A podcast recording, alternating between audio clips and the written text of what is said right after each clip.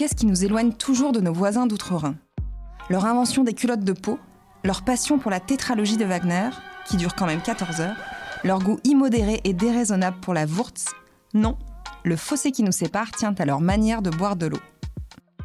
Vous écoutez Tradition du Monde, le podcast qui décortique les us et coutumes et vous fait voyager depuis votre canapé.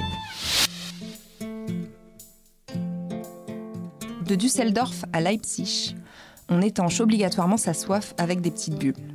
Quand la patrie de la bière passe à l'eau claire, elle considère en effet que la moins bonne des pratiques consiste à s'y prendre comme ces Français, qui trouvent tout naturel de boire l'eau du robinet. Depuis 2019, une directive européenne encourage pourtant le service gratuit au restaurant de la Leitungswasser, autrement dit l'eau courante. Mais en Allemagne, réclamer une simple carafe de Château La Pompe, c'est vraiment la honte. Au mieux, le serveur vous prendra pour un touriste, au pire pour un rustre. Pour lui, c'est tout à fait normal de facturer une bouteille d'eau. Cette adoration pour l'effervescence demeure dans l'inconscient collectif comme un saut de confiance. Le pchit à l'ouverture de la bouteille, les chatouillis délicats sur les papilles à la première gorgée sont comme des preuves irréfutables que la boisson a bien été traitée avant d'atterrir dans le verre. Résultat, dans les rayons des supermarchés, le choix des eaux gazeuses en bouteille est infini. Pour les jeunes soucieux d'écologie, il est même fréquent de les voir fabriquer leurs breuvages pétillants eux-mêmes en investissant dans la machine à eau gazeuse. Bien plus qu'une simple maniaquerie hygiéniste, cette habitude remonte à loin. Entre Cologne et Francfort, s'étend l'Eiffel volcanique.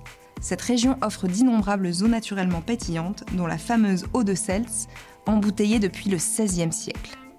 Et puis c'est à un Allemand du Land de Hesse qu'on doit la mise au point définitive du procédé de gazéification de l'eau plate, le dénommé Johann Jakob Schweppe, qui déposa son brevet en 1783 et fonda la célèbre marque portant son nom, Schweppes. Hey, what did you expect? Dès lors, l'habitude fut prise de mettre des bulles dans n'importe quelle boisson. Encore de nos jours, nos voisins ont pour lubie d'ajouter quelques rasades d'eau pétillante dans du jus de pomme, ce qui donne l'Apfelschorle ou même dans leur verre de vin pour obtenir un Weinschorle. En Allemagne, qu'importe le flacon, pourvu qu'on ait les bulles. Cet épisode est librement adapté d'un article écrit par Sébastien de Surmont et paru dans le magazine Géo. Envie de découvrir d'autres curiosités? Abonnez-vous à ce podcast pour plus de voyages insolites. Si le podcast vous a plu, laissez-nous une note ou un commentaire. À très vite dans un nouvel épisode ou tout de suite sur geo.fr.